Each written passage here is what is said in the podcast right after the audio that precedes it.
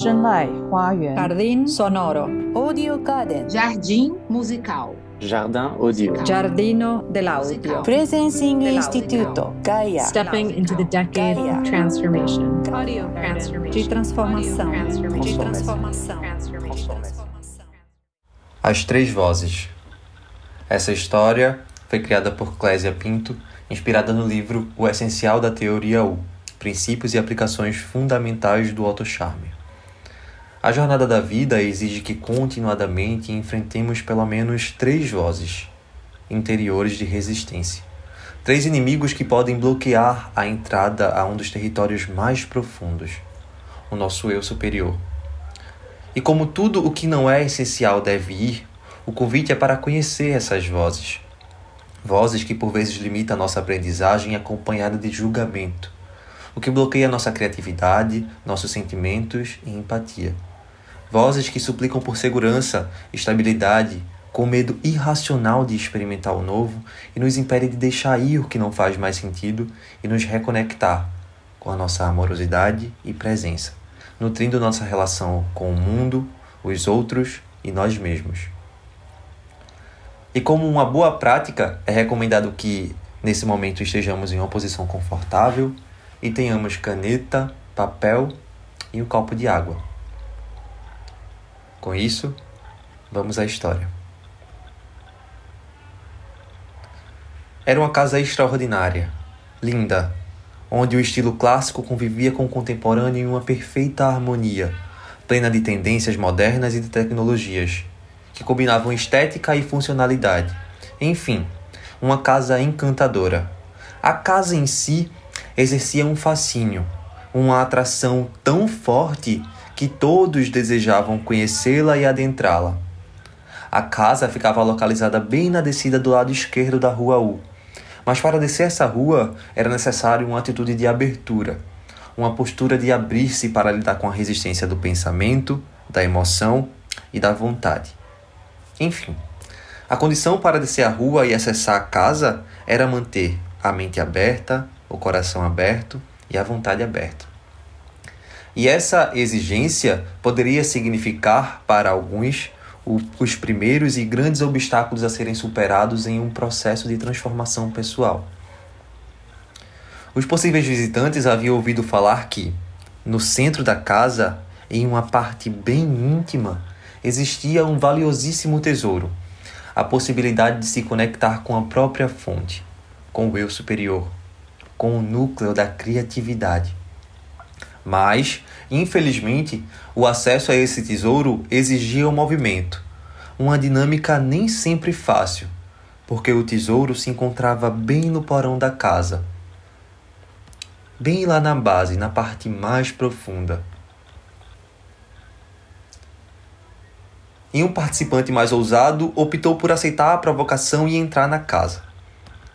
Ao fazê-lo, percebeu que a empreitada era muito intensa tinha ainda outros três grandes desafios: atravessar três portões, limiares que eram guardados e protegidos por três feras inimigas. Grandes, ferozes, o que dificultava ainda mais essa jornada. Essas feras vociferavam, era como que três intensas vozes internas de resistência, cada qual bloqueando uma entrada para esses domínios mais profundos. No primeiro portão, chamado de mente aberta, estava posicionada a fera da voz do julgamento. Implacável, segura de si, consciente do seu poder. Ela sabia tudo sobre tudo. Mas, depois de muito tentar, exercitar o não julgamento, observar os padrões de comportamento, sua escuta e cada som que a fera emitia, o visitante entendeu que se não desligasse a voz do julgamento, seria incapaz de fazer progressos para acessar o verdadeiro poder criativo da mente aberta e da capacidade de presença que lhe permitia ocupar-se de cada situação que fosse se apresentando e que estivesse em questão. E tanto tentou, tanto tentou, que conseguiu ultrapassar o primeiro portão, se livrando do julgamento e das vozes que lhe impediam de aproximar de si e do novo que lhe era apresentado. E aí se deparou com uma segunda fera bloqueando o portão do coração aberto, como era conhecido. Essa fera se chamava Voz do Cinismo, ou seja, ela levava o visitante a basear todos os seus atos emocionais a partir de uma posição de distanciamento. Às vezes, até mesmo com uma pitada de indiferença. Ah, essa situação, essa pessoa, não me diz respeito. Eu me basto. Era o que repetia a fera da voz do cinismo. O que estava em jogo para acessar o portão do coração aberto? está disposto a se colocar em uma posição de verdadeira abertura e admitir a própria vulnerabilidade e reconhecê-la também nos outros. Isso implicava em manter proximidade, o que é o oposto do distanciamento. Observar a partir do coração, com empatia, sem julgamento, mesmo que aquilo não diz respeito a mim, pode me interessar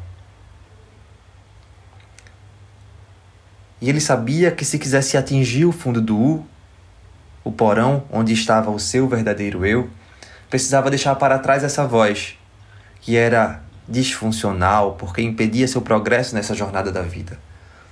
E tanto fez, tanto fez e perseverou, que finalmente conseguiu ultrapassar o portão da voz do cinismo, se conectando cada vez mais com o seu coração.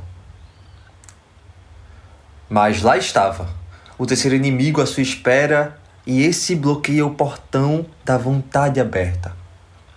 Era a fera, talvez mais assustadora, denominada de a voz do medo. Ela procura impedir continuadamente que se abandone o que se tem e o que se é.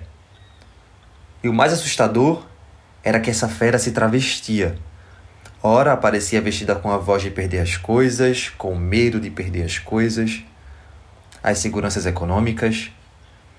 Ora se apresentava com medo de falhar, de ousar, de ser ridicularizado, ridicularizada, excluído, excluída. E às vezes vinha também muito bela, vestida de gala, com medo de, de morrer.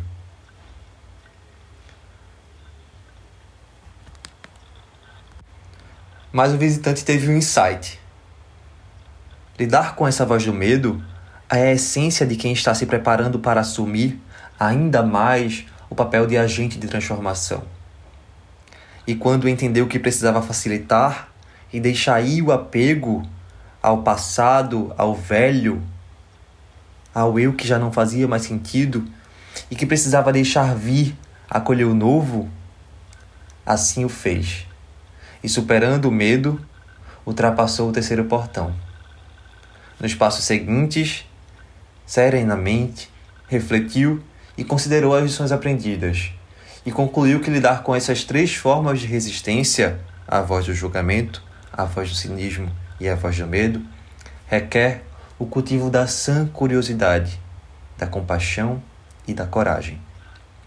E sem olhar para trás, continuou a caminhar em direção ao desconhecido, ao novo, que estava insistindo em emergir.